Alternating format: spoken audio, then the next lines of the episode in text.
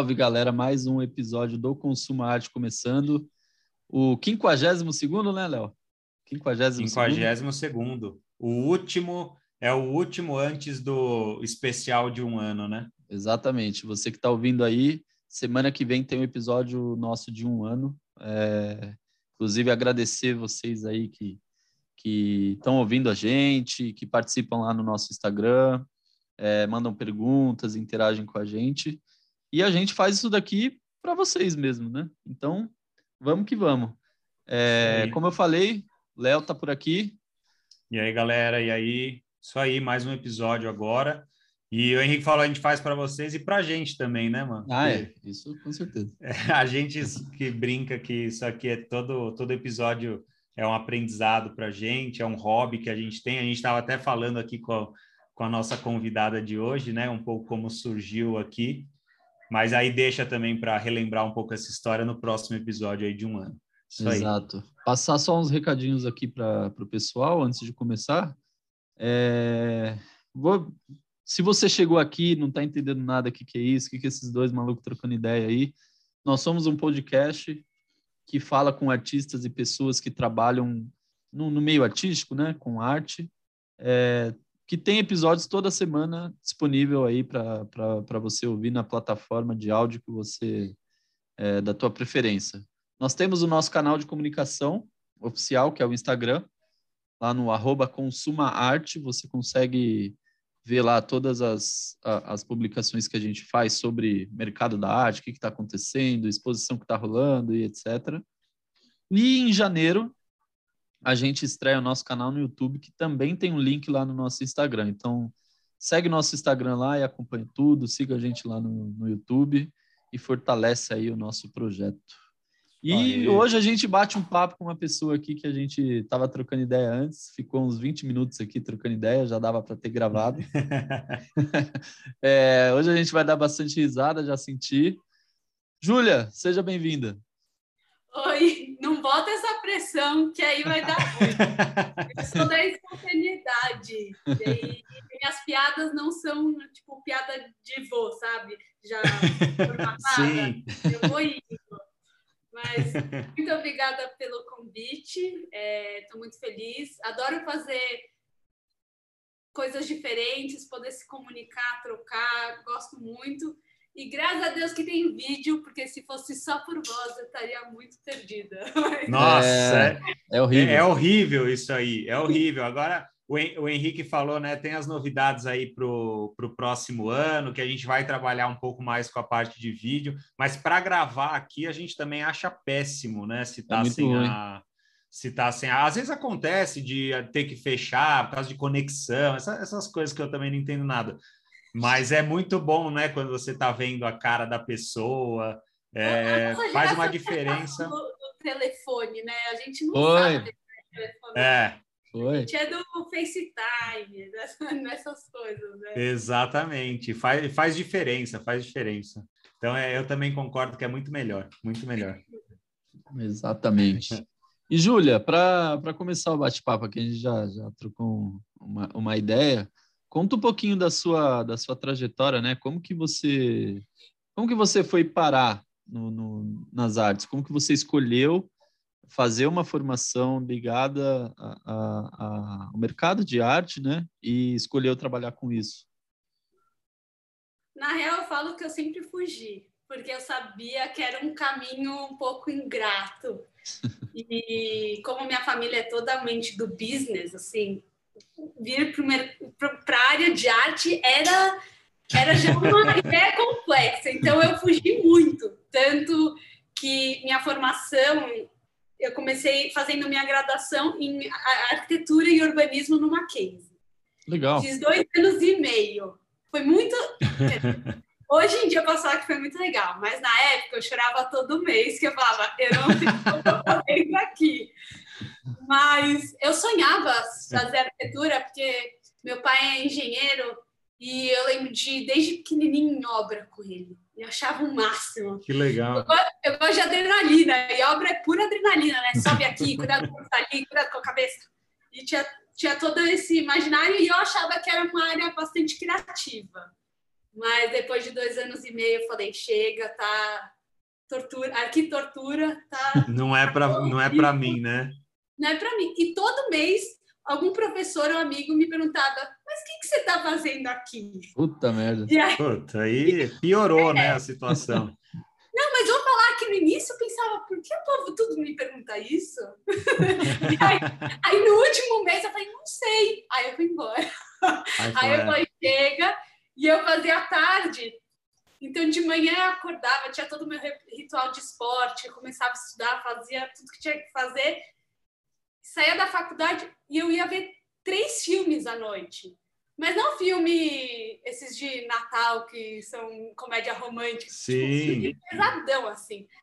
Eu vi muita coisa e aí eu comecei a entender, hum, talvez isso esteja me dizendo algo que eu não quero gastar meu tempo vendo, vivendo arquitetura. Sim. E aí eu pedi transferência, fui fazer design gráfico na FAAP que eu falei, já que eu vou mudar, vou mudar tudo. Uhum. E foi onde me formei. Aí eu fui muito feliz. Meu Deus do céu. ah, que legal.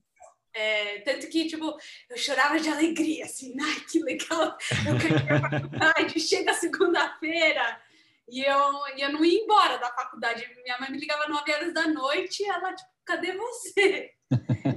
então, foi uma experiência muito feliz, mas aí eu entendi que era hobby que eu gosto de design, mas ficar no computador, né? Que design gráfico hoje em dia é muito computador. Puta, muito, né? É, e eu entendi que, apesar de eu entender de computador, eu sou extremamente analógica. Aí eu falei, é. E aí Não. eu comecei, Dani, se vou migrar mesmo, vamos, vamos virar artista. Legal. E desde, desde criança eu ficava pintando e desenhando no quarto. Meus pais ficavam loucos comigo. Todas as roupas de cama eram, tipo, pintadas, assim, mas não Nossa! Pintada, sabe? Costava o pincel. Minha mãe ficava toda.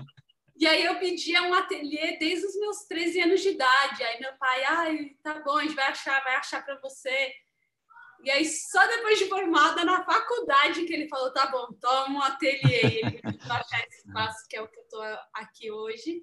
Ah, isso que eu ia te perguntar, é aí onde você está, né? Sim, ele era bem menor, porque ele era uma, era uma sala de arquivos, é, hum. puxadinho, assim. Tanto que aqui, ainda bem que não está chovendo, senão não ia dar para ter essa conversa, porque a telha aqui. Né? Ah, faz barulho. Mas aí eu reformei agora na pandemia, eu do, dobrou o espaço. Então agora espaço luxuoso. tem até é, um não, dá, dá para ver, é, dá para ver que tem um puto espaço. Essa é. mesa gigante aí é o que todo mundo gostaria. Né? Eu acho que faz um pouco de sentido, né? A escala do trabalho com a escala Exato. do espaço. Né? Daí, Exatamente. Aí, um ano depois de graduada, eu percebi que eu era nerd, que era uma coisa que eu nunca tinha sido. Até eu entrar no design, eu não, nunca tinha sido nerd na minha vida, não entendi a graça de estudar. Mas aí eu gostei muito de estudar e eu entendi que existe um espaço no mundo acadêmico que poderia me acolher. E aí eu acabei indo para Londres e lá eu fiz uma seria uma dupla graduação. Então eu fiquei um ano lá e ganhei um segundo diploma focado em artes visuais daí. Ah, legal. que legal. A, a trajetória acadêmica, que não é toda a trajetória, né? Mas já ajuda Sim. a norte aí. Mas, mas lá em Londres, como que era a sua rotina lá? Era muito focado na parte acadêmica mesmo? Então, eu, as pessoas me perguntam, ah, tem algum bar legal para ir em Londres? Tem algum eu não sei nada. Você não... Não foi nada, não, não aproveitou a cidade, nada, nem um pouquinho. É que assim, chegava na hora de ir pro pub, eu pensava, ou eu tomo uma cerveja por cinco libras, o que eu já achava, tipo, horroroso, que eu tomava Skol por 11 reais o litro. e aí eu pensava, ou eu tomo uma cerveja ou eu compro duas tintas. Ah ficava, eu estava como estudante, era uma outra realidade. E aí eu fiquei e eu falei, vou focar, se é isso que eu escolhi fazer, que eu vou que eu faço e aproveite tudo. E aproveitei. É, tá certo. eu era expulsa da faculdade, os caras queriam fechar, tipo, gente, você precisa ir embora, a gente precisa dormir. E eu era uma das primeiras a chegar e uma das últimas a ir embora. Então... Mas você ficava fazendo disciplinas lá, assim, diversas disciplinas. Não, o, o, o estudo lá é muito diferente. É hum. Pelo menos na minha faculdade, era extremamente livre. Eu não tinha uma aula. O que, que acontecia? Tinha várias palestras e, e, e... É tinha vários termos, tipo, é que agora eu até esqueci. Palestra, é, group studies, então estudo em grupo. Sim. Tinha algum, algumas é, configurações diferentes de, de uso de espaço, do tipo, só uma pessoa fala, ou todo mundo troca, ou a gente fala sobre um texto, e aí você ia se inserindo no que você queria. Então você fazia completamente a sua grade e ninguém te cobrava de nada. Ah, que legal. Três entregas, né? No ano que eu fiquei, eram três entregas, e todas eram uma exposição e mais alguma coisa. Então, uma exposição, um texto uma exposição e, e início de uma pesquisa. E, aí é, também teve que fazer é, uma palestra de outros artistas, e uma das entregas foi a gente fazer uma palestra também, que eu achei bem. Eu achei muito legal. Eu aproveitei demais. Assim. Não, qual foi o tema da, da sua palestra? Não, o, o tema era cada um fala do próprio trabalho. Ah, entendi. Mas, mas eu não contente com isso, eu, eu tenho uma, uma personagem, eu tenho uma drag. E aí eu fui fazer a apresentação montada de drag, falando que eu era agente da Júlia e que a Júlia não podia estar lá, então eu ia fazer o trabalho da Júlia. Tava representando. Nossa, que da hora! É, eu, eu até. de nervoso. Eu até ia te perguntar sobre esse seu trabalho, porque eu, enfim, eu já eu te conheci, não sei se você sabe, mas eu te conheci lá na pela pela exposição que você fez na Carmo Johnson. Sim. Eu fui lá, acompanhei e tal, e conheci seu trabalho lá, e aí comecei a te acompanhar. E aí eu vi esse seu trabalho com, com, com, a sua, com a sua personagem e ia te fazer a pergunta, né? De onde surgiu a personagem e tal, mas, pô, essa história é bacana, conta mais. que da hora. Com o meu macacão de trabalho, que eu boto o nome dela.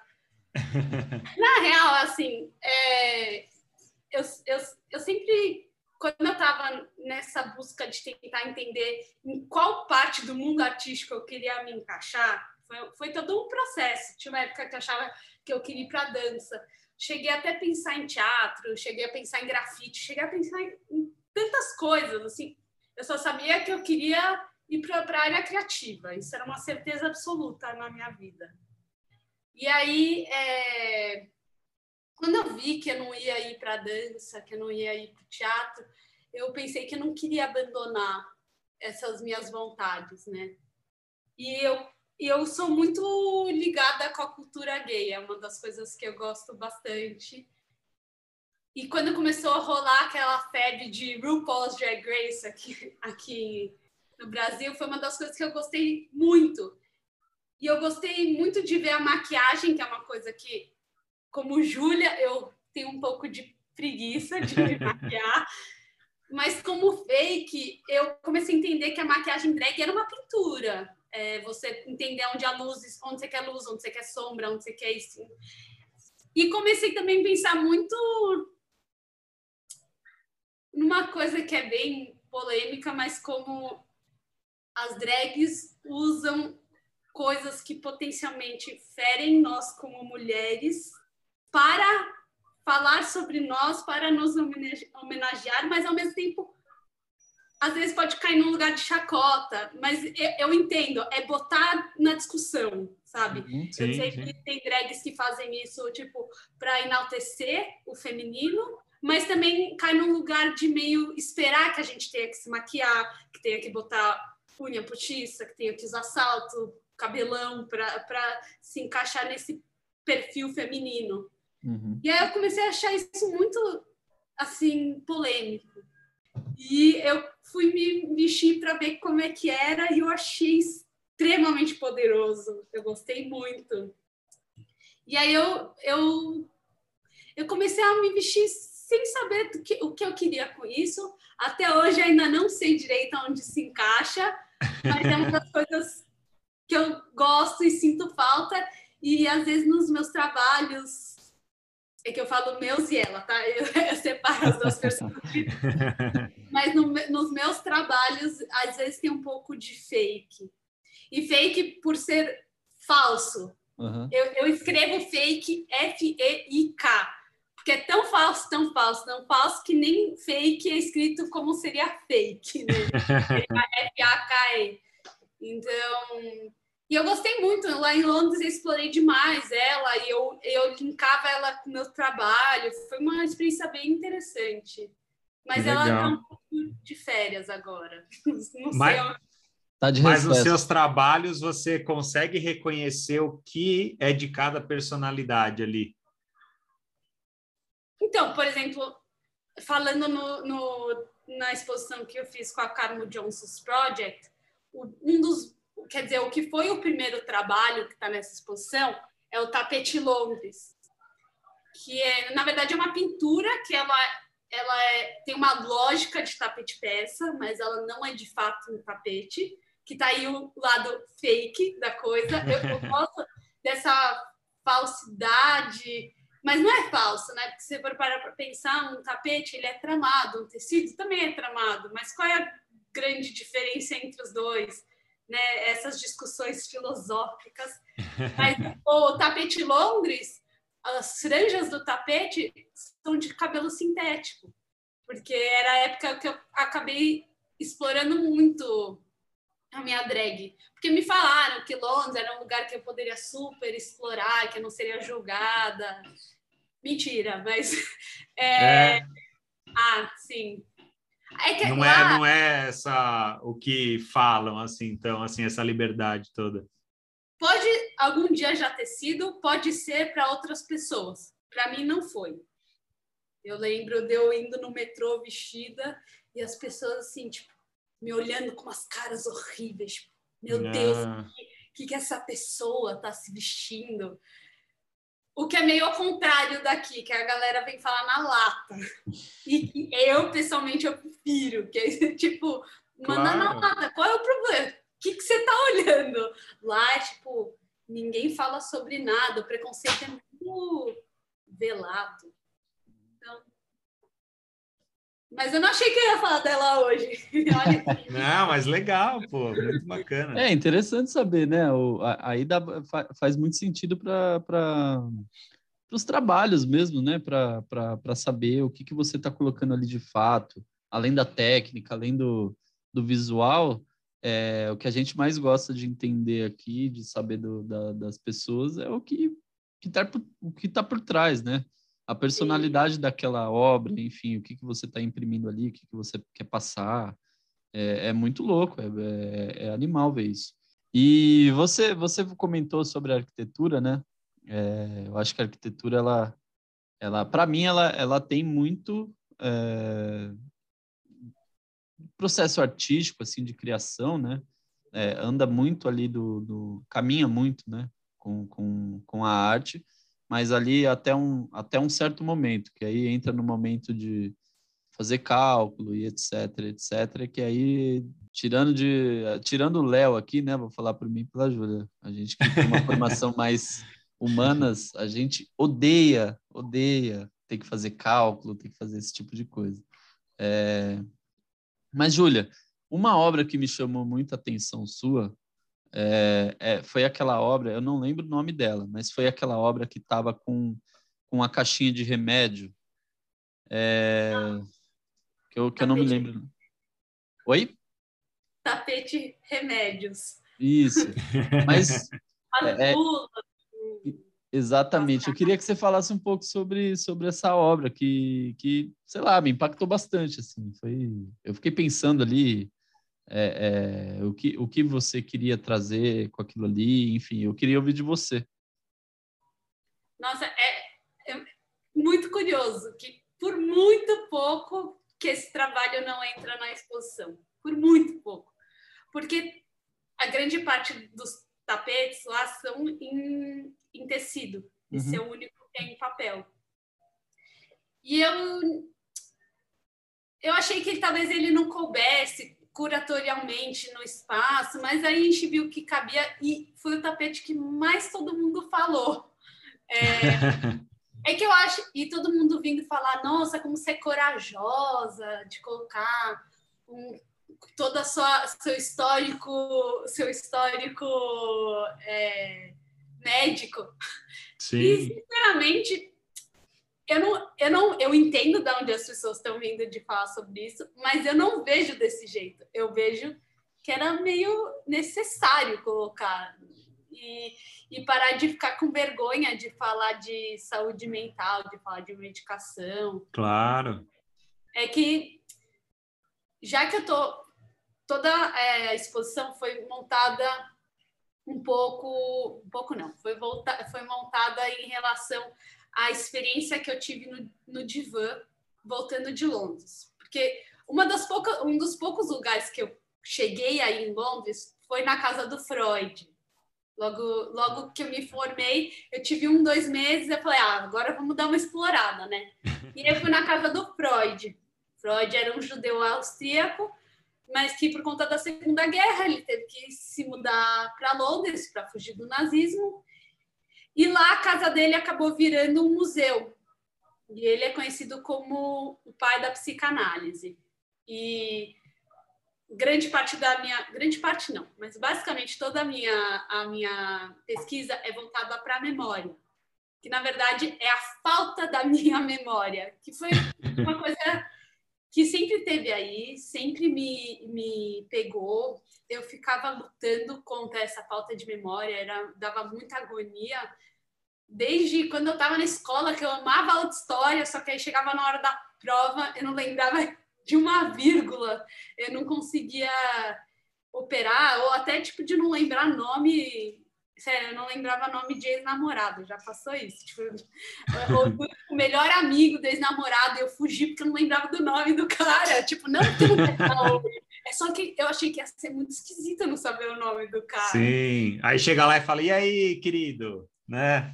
Aí e eu não vou falar querido, que eu acho muito falso. Querido. Então, é, aí você tem que. Oh, fala aí, meu amigão, como é que tá? É, não, mas aí ela pergunta, como tá, sei lá o quê? E eu, tipo, hã? E aí essa falta de memória, ela sempre fez parte da minha existência e foi uma das coisas que eu comecei a investigar muito. E investigando memória é meio difícil não cair na psicologia. E como eu estava em Londres, eu entrei muito na psicanálise, porque fazia sentido para o meu momento de pesquisa, mas também porque lá a galera é meio freudiana, assim, meio seco direto e, e, e, pergunta. Era tipo, porque assim, psicanalistas na teoria, eles não vão ficar te perguntando, te cutucando, eles vão te deixando falar. Às vezes eles te dão uma encaminhada ou presta atenção no que você falou, mas eles não interrompem muito. E, e lá era isso. Eu falava com a parede. E aí eu falei, ah, tá, sentido. E quando eu cheguei na casa do Freud, ele tinha uma instalação montada. Ele tinha que era um tapete persa no chão, o divã, que é o, o artefato dos psicanalistas, né? Sim. Aí ele tinha um divã em cima desse tapete persa, um tapete persa em cima do divã e um tapete persa na parede. E aí eu falei, hum. nossa, ele solucionou uma instalação aí, já está pronta. E, e, eu tinha ficado com os tapetes na cabeça, porque os tapetes persas no, nas pinturas mais clássicas, eles são sempre muito coloridos, muito geométricos. Então, super instigava o meu lado arquiteta barra designer. É uma das coisas que eu gostava e eu sentia falta na pintura abstrata. Ficava meio perdida na pintura muito abstrata. E aí, no que eu voltei para o Brasil, eu encontrei um tapete persa que era dos meus pais, que eu não lembrava que existia. Aí eu falei, um sinal, tenho que fazer o tal dos, tapet, dos tapetes. E eu lembrei que tinha um divã, que era da mesma época desse tapete, que estava na casa da minha tia, mas era dos meus pais. Aí eu uhum. falei, meu, já tenho metade da instalação. Pronto, né? E como eu já trabalhava com tecido, eu falei, meu, eu posso continuar os tapetes com os tecidos, né? Continuar fazendo os outros tapetes com tecidos. Uhum. E aí, quando eu voltei para o Brasil, eu comecei a fazer psicanálise, que eu nunca tinha feito.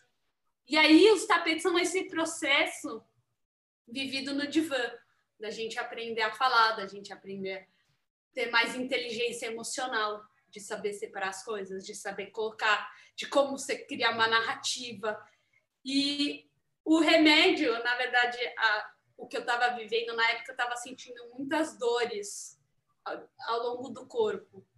É, e que foi um processo muito difícil de desde conseguir lidar com as dores, porque eu fui descobrir que elas eram de fundo emocional, elas eram psicossomáticas.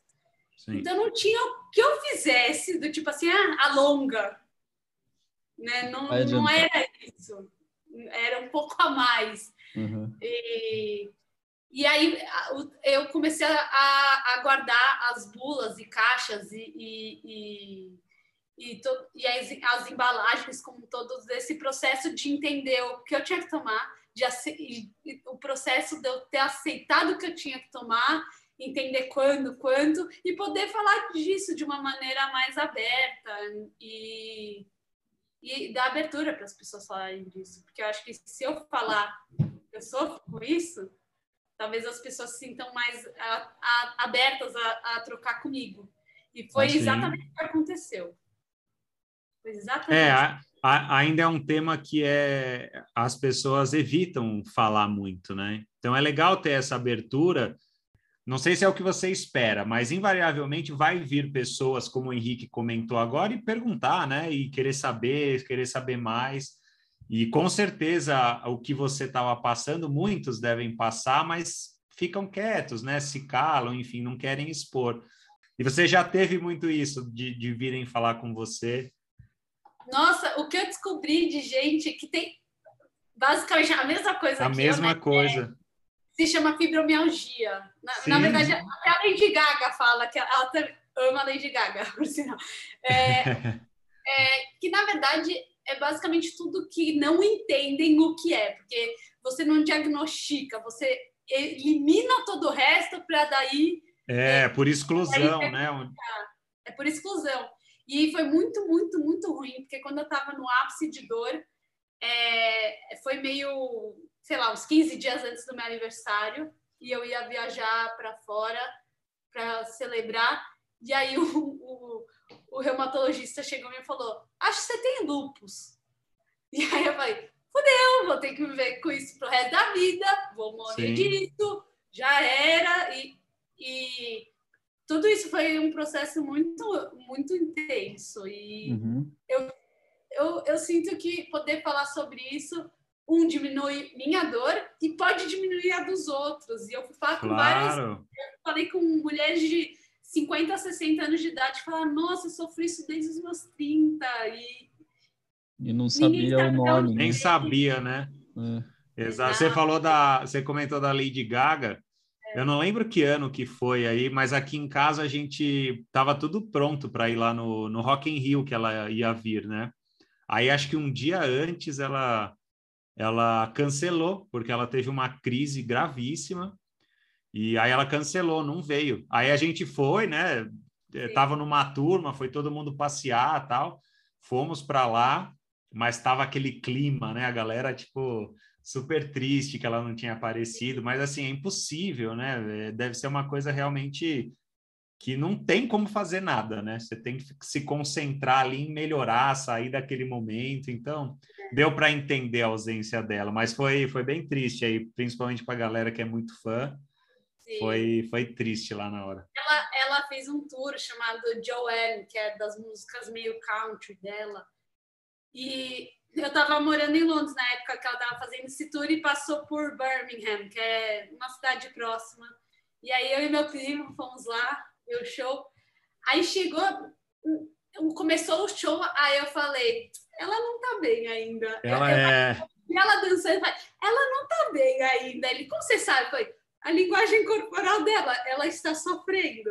Então. E aí então. acabou o show. No que acabou o show, a gente viu que ela lançou em todas as plataformas que ela ia cancelar a tour, que ela não estava mais aguentando. É. Conheço o Mother Monster, né? Que é. É. é, não, e assim, puta, para o artista, ainda mais como ela cancelar, é. é. porque não tá bem, né? É porque tá, não, e, tá difícil. E tem esse lugar de falha, de também, que eu imagino que também não ajude ela. Tá bom, ela tem que cancelar para sobreviver, mas eu imagino que o cancelar é também. que eu, eu sei que eu passei por esse processo, né?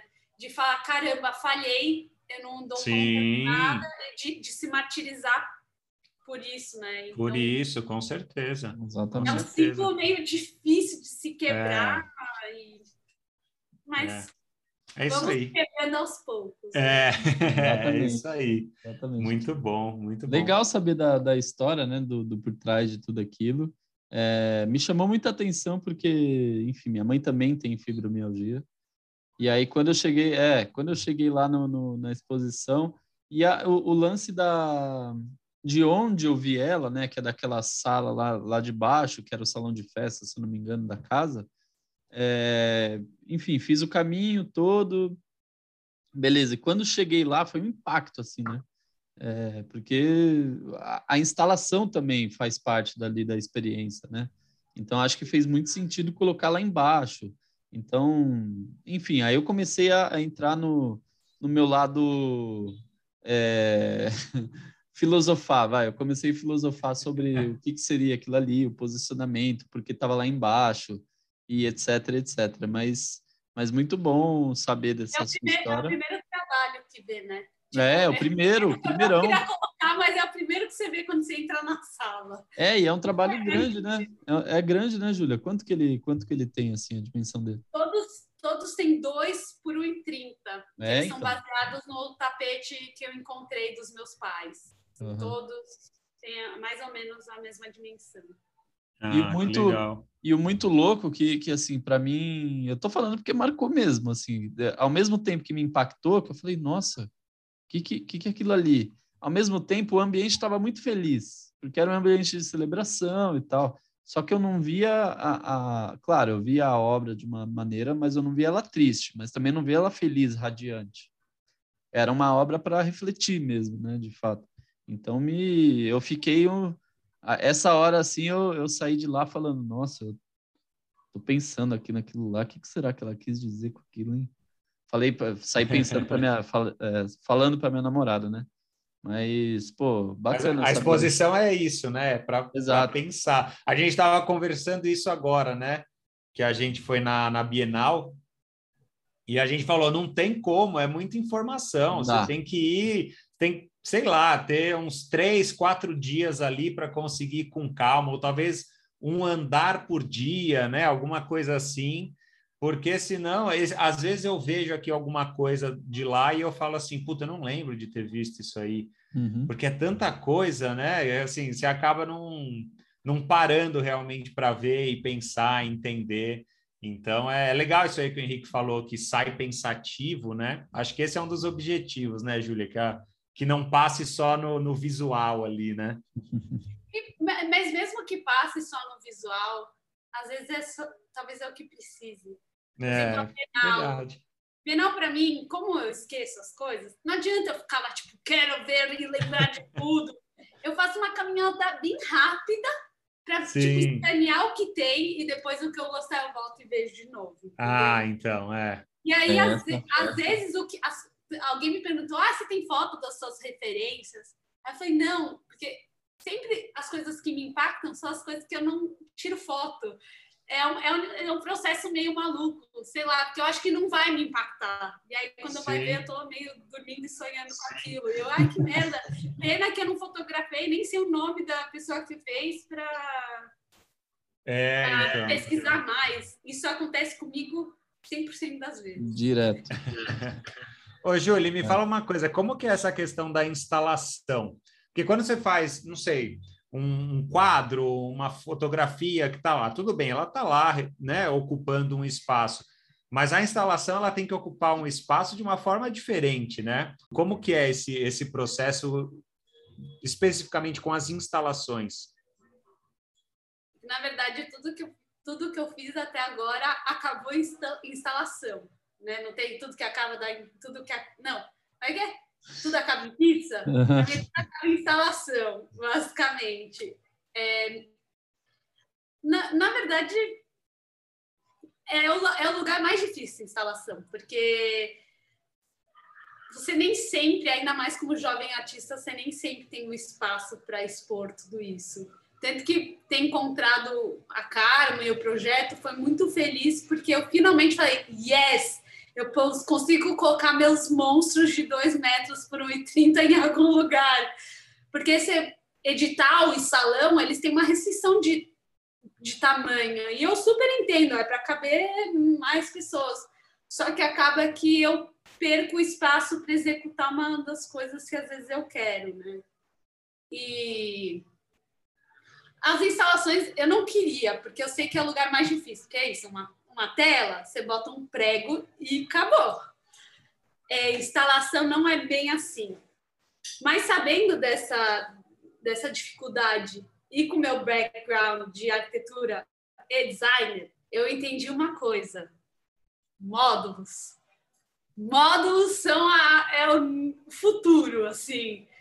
Porque você tem que você tem que estar tá flexível para caber ou no espaço de 2 por 2 ou de caber no espaço 30 por 30. Uhum. E eu comecei a entender que os módulos eles me dariam essa liberdade. Foi um dos motivos que acabou que todos os tapetes ficaram do mesmo tamanho, porque eu pensei, se eu quiser, se eu, eu, não sei aonde eu vou colocar isso, eu não fiz esse projeto para um, não é um site específico, eu não fiz para um lugar espe, especial assim. Falei, eu tenho que lidar com essa diversidade. Então, se eu fizer todos os trabalhos iguais, eu posso colocar um na parede, um no teto, um em cima da coisa, e, e eles são todos intercambiáveis, né? E tanto que há uns anos atrás eu fiz esse exercício de fazer uma maquete de um espaço bem cubo branco, bem imaginário, e, e trocando. Que, que eu, eu fiz é, mini tapetinhos fofinhos. E eu fui trocando para ver o que, que potencialmente funcionava ou não. E, e eu acho que pelo jeito vai ter que continuar assim, porque a próxima da, que já está na cachola também é instalação. E, e eu quero continuar com essa, com essa liberdade de, de tanto expandir quanto né, dilatar. Não. De. É. Comprimir. Comprimir. É. é. não, mas é um desafio as instalações. Mas, mas assim, né? Pô, tem tantos artistas que a, a, a, obra principal é isso, né? Preencher espaços e, e como você falou, tanto espaços pequenos e, e também espaços assim, assim, eu acho impressionante, um galpão que tem uma instalação é, é algo que deve ser muito trabalhoso, né, para você pensar, colocar em prática. Mas eh, se você gosta dessa dessa questão da instalação, puta, eu acho espetacular isso aí, é muito eu, massa. Eu acho que era isso que eu estava buscando na arquitetura. E eu não estava achando que eu estava só calculando cimento e madeira e coisa. O que eu estava buscando na arquitetura, na verdade, era o uso de espaço. E não, não no sentido de mobiliário, de realmente brincar com proporção, com sensação. Tanto que a aula que eu mais gostava, que era que todo mundo odiava, mas eu amava, era de semiótica, que é um pouco falando do, do que a arquitetura pode te providenciar num lugar de sensações, né? Não só isso, mas uma parte desse estudo era isso, e era uma das coisas que eu curtia muito. Sim, e isso chama muita atenção para quem está visitando, né? Porque um quadro, uma fotografia, é, é mais fácil você ter na sua casa isso, né? Você ter lá uma, uma obra que é assim. Agora é difícil você ir na casa de alguém e que a pessoa tem, por exemplo, uma instalação no meio da sala dela, né? É mais difícil isso. Então chama muita atenção você chegar num lugar e ter uma coisa que não, não faz parte de, um, de uma mobília né, daquele ambiente, nada esperado para aquele ambiente. Então, isso é muito louco, né?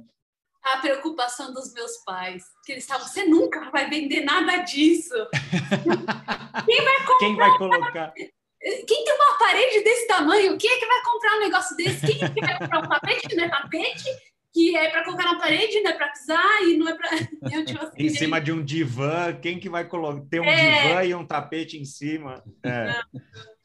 Mas, Mas isso eu acho tá... muito louco. Mas aí entra em outra discussão, né? Tanto que quando comecei a entender que meu foco ia ser mais instalativo, eu tive que explicar para os meus pais. É, é normal os pais ficarem cobrando um pouco, né? Mas eu tive que explicar: olha, esse tipo de trabalho é para instituição ou é para colecionador. Não é para uma pessoa que está querendo botar uma coisa colorida na sala de jantar. Nada contra, mas não é o mesmo tipo de, de comunicação, né? É, o, uhum. é outro lugar. Então, tanto que todo mundo que comprou os trabalhos, todos são colecionadores. Então, porque eu sei que não é para qualquer um. Não cabe nem na minha casa um trabalho Como é que eu espero que caiba na casa dos outros, né? É, Exatamente. É muito, específico. E é legal você tocar nesse ponto, Júlia, porque mostra que você a, a, maturidade assim da tua, eu acho que da tua criação também, né?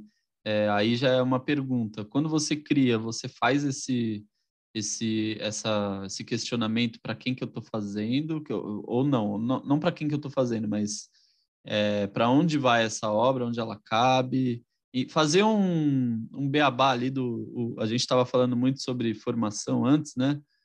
É, antes de começar a gravação aqui, eu falei da, da minha, né? Que é a publicidade. Então você faz ali o basicão da publicidade, que é definir os quatro P's, né? Produto, praça, preço promoção. E parece que você, ou consciente ou inconscientemente, faz isso. Ou fez isso. Eu, eu acho que assim, não falei, mas eu fiquei três anos e meio fazendo esses tapetes. São oito tapetes que, que ficaram expostos. Me levaram três anos e meio. É meio difícil, não? Em, em três anos e meio, para uma pessoa de 28 anos, três anos e meio é bem considerável, né? Eu acho bem difícil a gente não parar para pensar, e aí, o que eu vou fazer com isso depois? Para quem vai ir? Como, como isso cabe no mundo? Porque, assim, no mundo ideal do meu ateliê, cabe qualquer coisa. Agora, no mundo, mundo, eu já é, já é outra dinâmica, né? E eu cheguei a pensar, mas não foi a primeira coisa. A primeira coisa foi o que eu tô precisando falar e como eu quero falar sobre isso. Uhum. Que era para mim o mais importante, tipo, para onde a minha pesquisa está me levando né? Porque eu, eu tô, há um tempo estudando psicologia e tem horas que eu estou mais afim de ler sobre Lacan, que eu nem consigo ler, mas enfim, outras horas que eu quero, sei lá, é, ver como Jung desenhava mandalas para se tratar, né? Uhum. Então che chega a passar na cabeça porque eu quero existir no mundo. Não me interessa isso só ficar no ateliê. Tem artistas que se interessam por isso mas o meu não. E eu quero botar no mundo para ver se vai comprovar o que eu pensei ou se vai tomar outro rumo. Eu acho isso esse questionamento bem interessante. Legal. Não, não pensei muito não, porque acho que se eu pensar muito aí eu vou ficar fazendo tela colorida e só. Exato. Sim, é, e três, pô, três anos, né, em cima das obras. Muito tempo, muito tempo. É algo que realmente, se fosse pensar só na, no comercial, você ia falar assim: ah, não, vou fazer em um mês isso daqui, para é. já depois começar a produzir outro e, e entra nessa, né? Né? Tem uma lógica de produtividade, né? E, e para você ficar três anos fazendo o mesmo trabalho, ele tem que ser além do produto, ele tem que ser toda uma uma construção de pensamento. E é por isso que eu pensei, ah, o que, que, que, vai adiantar só colocar na parede? Isso precisa virar uma instalação. Ainda mais porque eu fiz muitos ao mesmo tempo. E eles se sobrepõem, tanto que dá super para ver uma evolução de linguagem até dentro deles. Apesar de todos virem de uma lógica de tapete peça, os primeiros, eles são os que mais são estruturados porque eu fiquei muito tempo pensando neles. Eu fiquei dois, três meses a, até eu conseguir começar a executar, porque eu estava assim, ateliê, estava viajando, então foi só desenhando, desenhando, desenhando. E aí os outros eu já estava com o ateliê, já estava em processo e eu já estava vendo novos trabalhos de outros artistas e estava com outras vontades, né? Porque a gente vê o trabalho do outro e pensa, hum, que negócio legal, também quero, também quero fazer. Uhum. E é inevitável, né, que isso aconteça. Mas eu claro. não, não parei para pensar nele como produto. Sim. E, e, e, nesses três anos, porque, pô, é, é o que você falou, você tem 28 anos, né? Você falou. Três anos é bastante se for pensar na sua carreira profissional. Rola nesse período um altos e baixos aí do tipo, puta, esse trabalho tá ficando foda. Aí no dia seguinte você fala, que merda, eu tô aqui que fazendo um tempão fazendo, fazendo esse tapete, aí daqui a pouco de novo tá muito bom e tal. Como que é essa, esses altos e baixos, assim, numa obra tão grande como essa? Não, lembrando que desses três anos e meio, um e meio, pelo menos, foi trancado em casa. ah, puta, pode crer. E muda muito. E eu tava, eu tava, nessa época, eu tava com esse ateliê fechado, eu tava morando no apartamento, e minha sala virou meu ateliê. Então eu tava num lugar que eu não conseguia fugir do trabalho. Tipo, vou tomar uma água, o trabalho, vou fazer xixi, o trabalho. Tá o tempo inteiro, é. Nossa, então tinha uma hora que eu tava assim, pelo amor de Deus, eu vou, eu vou enlouquecer, eu vou estragar o trabalho, porque tem que ter um. Acho que tem um, tra... um uma das coisas que faz um bom artista, não, não, não que eu esteja me colocando nessa posição, mas eu, uma das coisas que faz um artista que está se profissionalizando com um amador de, diferenciar, é que a gente tem que saber a hora de parar, a gente tem que saber a hora de colocar a mão, a hora de deixar o trabalho respirar. E eu não estava tendo espaço para fazer nada disso, sabe? Mas é um processo turbulento, né? Que eu, eu tava assim, meu, eu tô fazendo todos esses trabalhos que eu não tenho nem mais onde guardar e eu não sei para onde vai ser nem sei se isso vai vender, nem sei se vai expor do jeito que eu quero. Nem... Então, muitos baixos, digamos assim, que juntou com os baixos de pandemia, que é, acho Sim. que foi geral. Geral. geral, foi geral. É, foi um é, momento muito né? difícil, né? É, acho que esse, esse lance de, de não trocar o ambiente também, aquele clima todo que tava, que a gente não podia sair para nada, nem mercado era perigoso, enfim era, era é, foi horrível, né? Mas vamos torcer que melhore, para que melhore. E Júlia, oi? Vai terceira dose. Ah, vai. Não, eu já vou tomar semana é, que vem. É, em tá? breve, é. Amém, Vou tomar semana que vem. E, Júlia, conta pra gente aí um pouquinho sobre. Você até falou um pouco sobre o que você tem pensado para fazer aí no, no futuro, as próximas exposições. Fala aí pra gente o que, que, que você está que, que você está bolando aí para soltar para gente? Olha, uma das coisas que eu aprendi apanhando com esses trabalhos é que eu amo o feito à mão, mas eu não quero mais ficar três anos fazendo os mesmos trabalhos. Isso é uma coisa que eu aprendi. Achei lindo, talvez algum dia eu volte, mas com assistentes, não, não sozinha. Imagina. É, e aí, uma das coisas que eu estava pensando muito é que nesses três anos e meio, chegou, principalmente com o início do lockdown, eu já tinha estudado tudo que eu tinha para estudar desses trabalhos, eles já estavam todos montados na, na teoria, eu precisava fazer eles. Então, eu fiquei meio parada em relação ao estudo, e também porque em 2020 eu estava dando aula online, então foi muito difícil continuar estudando. E aí eu queria fazer um trabalho que fosse baseado nos meus estudos e que me forçassem a estudar, que eu acho que é muito, é muito difícil. Porque artista, todo mundo acha que é só luxo e glamour, só ficar pintando. Não é. É, fica é fazer... deitado, deitado na grama olhando para o céu o dia todo. Eu gostaria, eu gostaria, mas não, a gente tem que ficar fazendo portfólio, mandando edital, cada edital pede uma coisa. Aí vem fazer podcast, aí vem gravar, e aí tem que no, no, ver as 30 mil aberturas, as 30 mil exposições, conversar com as pessoas, ir no ateliê do amiguinho, e tem muita coisa, e fica meio difícil de focar às vezes.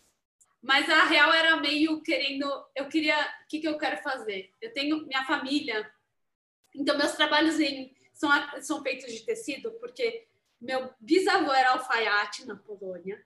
Quando veio para São Paulo, é, como grande parte dos judeus poloneses, fundaram uma fábrica de tecido, né, trabalhando com tecido. Meus pais trabalharam com confecção de roupa por muitos anos.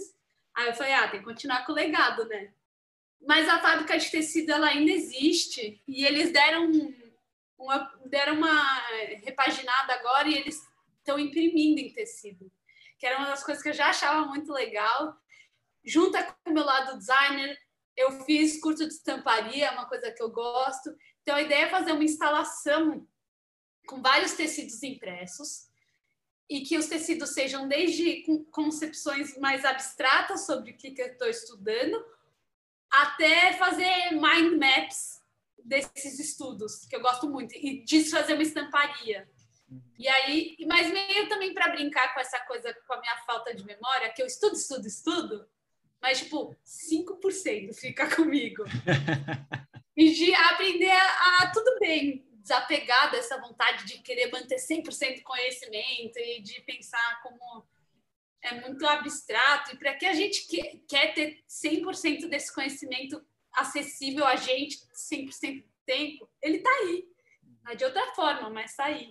E aí eu quero fazer uma instalação cheia de camadas, que acho que dá para ver pelo meu trabalho, que ele, ele é composto, por mais bidimensional, bidimensional que ele acabe, ele tem muitas camadas. E aí agora não quero que as camadas sejam só bidimensionais. Eu quero montar uma instalação em que as coisas se sobreponham e que brinque com transparência, que brinque com escala e flexibilidade para caber em diversos espaços.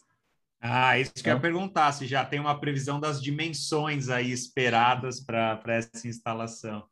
Ainda não, mas como é impresso, aí fazendo coisa digital, aí dá para adaptar, é, né? É outra vida, né? Nossa, é outra.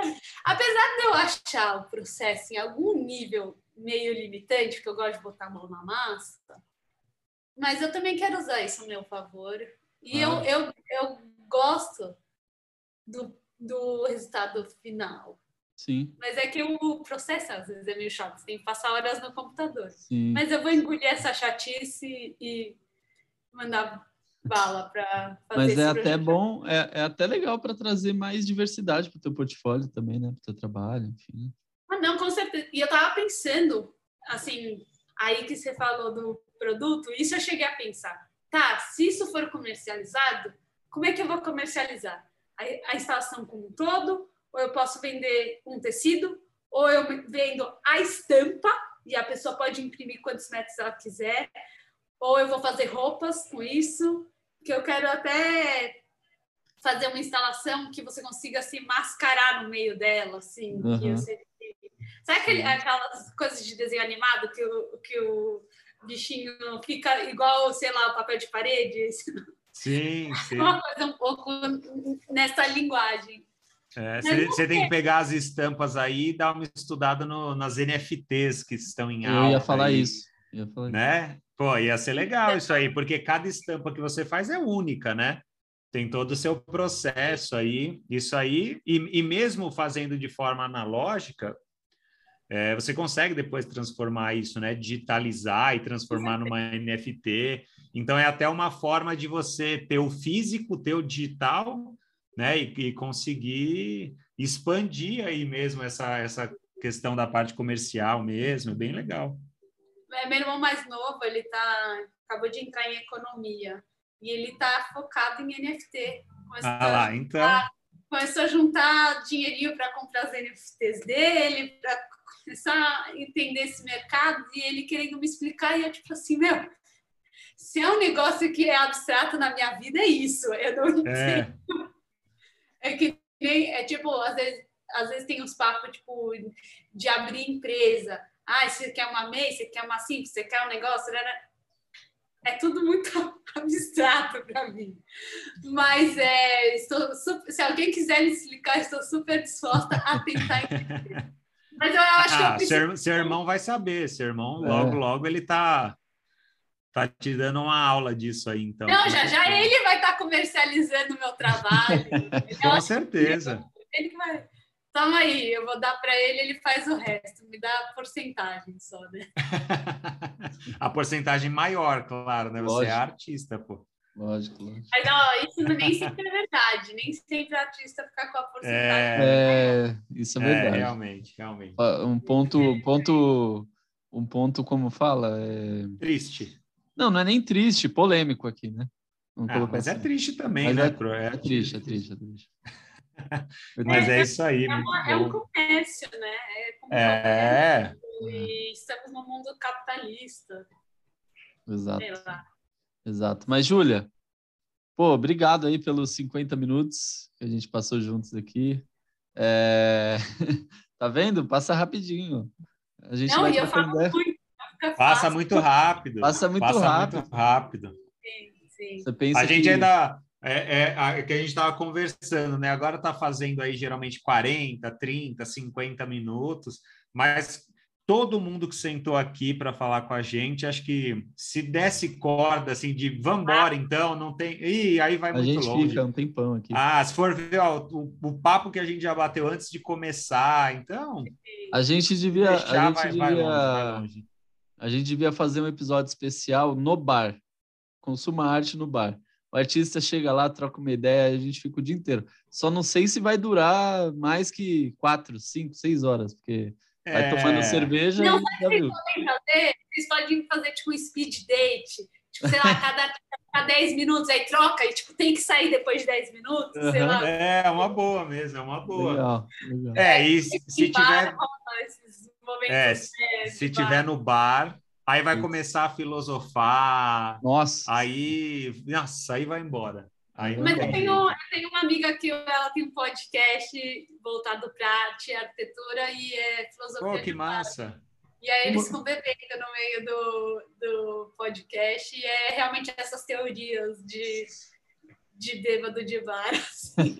Dá, se, se começar a escutar o podcast aleatório, dá para saber se está mais para o fim ou no começo, né? Exato. Porque exato. a conversa vai, vai se tornando cada vez mais viagem, né? Exato. Não, mas, é, é legal, é uma boa, é uma boa ideia. É uma boa a gente ideia. sempre teve a vontade de fazer aquele evento, né, e reunir os artistas que já passaram aqui.